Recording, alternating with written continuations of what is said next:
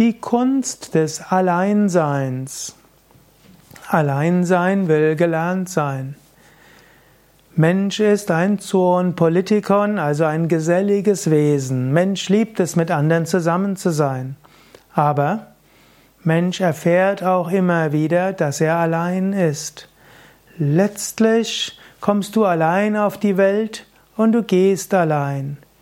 Du kommst nackt auf die Welt und du nimmst nichts mit. In diesem Sinne bist du auch allein in dieser Welt. Zwischendurch gibt es Menschen, mit denen du zusammen bist und es ist gut, dich mit anderen auszutauschen. Aber am wichtigsten ist, dass du mit dir selbst zurechtkommst, mit Gott eine Beziehung aufbaust, mit der Natur eine Beziehung aufbaust.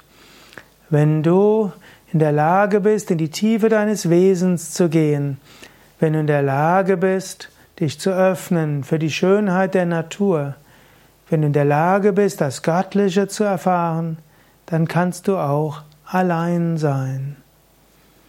Bist du in der Lage, mal einen Tag zu verbringen, ohne mit jemandem zu sprechen, ohne Fernseh zu schauen, ohne auf dein Handy zu schauen, ohne etwas zu lesen?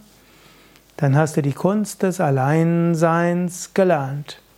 Ansonsten bei Yoga Vidya haben wir auch Schweigeseminare, wo du mit anderen zusammen bist, aber trotzdem allein bist. Manchmal hilft es sogar, mit anderen zusammen im Schweigen zu sein, um die Kunst des Alleinseins zu lernen. Die ja, letztlich Seminare findest du natürlich auf unserer Internetseite www.yoga-vidya.de. Dort kannst du ins Buchfeld eingeben Schweigeseminare. Oder wir haben auch immer wieder ein Seminar mit dem Titel Die Kunst des Alleinseins. Letztlich, wenn du mit dir selbst allein sein kannst, dann fällt es dir auch leichter, angstfreie Beziehungen zu anderen aufzubauen. Du brauchst dann nicht die anderen, um Löcher in dir zu stopfen, sondern du kannst einen wirklich lebendigen Herzenskontakt zu anderen aufnehmen.